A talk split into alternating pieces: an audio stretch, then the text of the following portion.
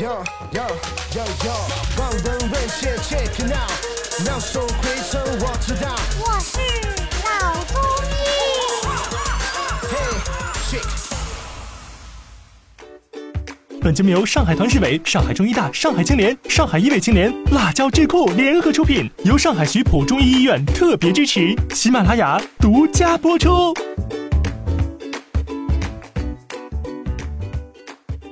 好的，各位听众，欢迎继续收听我们今天这期的《我是老中医》。那么上一期呢，我们的赵医生为我们讲述了高血压从中医跟西医两个领域里面的不同的概念和定义。那么这一期呢，我们就要聊一下哪些人容易得高血压。其实好像在一般人的一般听众的这个观念当中，好像年龄大的人容易得这高血压的这个病。那么事实是不是这样呢？那其他的又有哪些人容易得这个高血压这类病呢？来，赵医生。呃，产生高血压病，那么它有很多危险因素。嗯，其中最主要的，比方说高血压家属史，父母亲啊，或者祖父祖母啊，外公外婆。就是遗传的这类。的，啊，有他有家属史，嗯嗯，这些就是高危人群。第二个是肥胖，肥胖啊，肥胖啊，第三个就是糖尿病，糖尿病患者，呃呃，还有高脂血症。高脂血症。那么后面的节目我们会具体的来讲高脂血症的这个内糖尿病哎，最后一个就是不良的生活习惯嗯，和高盐饮食，高盐就高盐。盐钠的摄入量过过高，啊，就吃的太咸了，太咸，啊。嗯还有运动不足，嗯嗯嗯嗯。生活习惯、生活行为或者现在叫生活方式，嗯。这个呢，实际上对健康的影响是最大的。影响我们健康因素里啊，最主要的一个就是遗传因素。那么第二个呢，就是社会因素，嗯占到百分之十。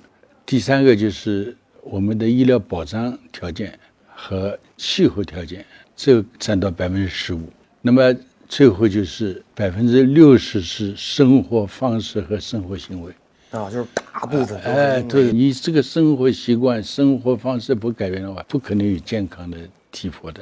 那么就中青年高血压人群增多来分析下来，主要是存在着普遍的生活方式不够健康的现象，因为生活节奏快，工作压力大，常年的一个精神紧张，那么睡眠时间缩短，相对缺乏对高血压疾病的了解，直到身体出现异常情况时去看病的时候，才发现自己血压高的情况。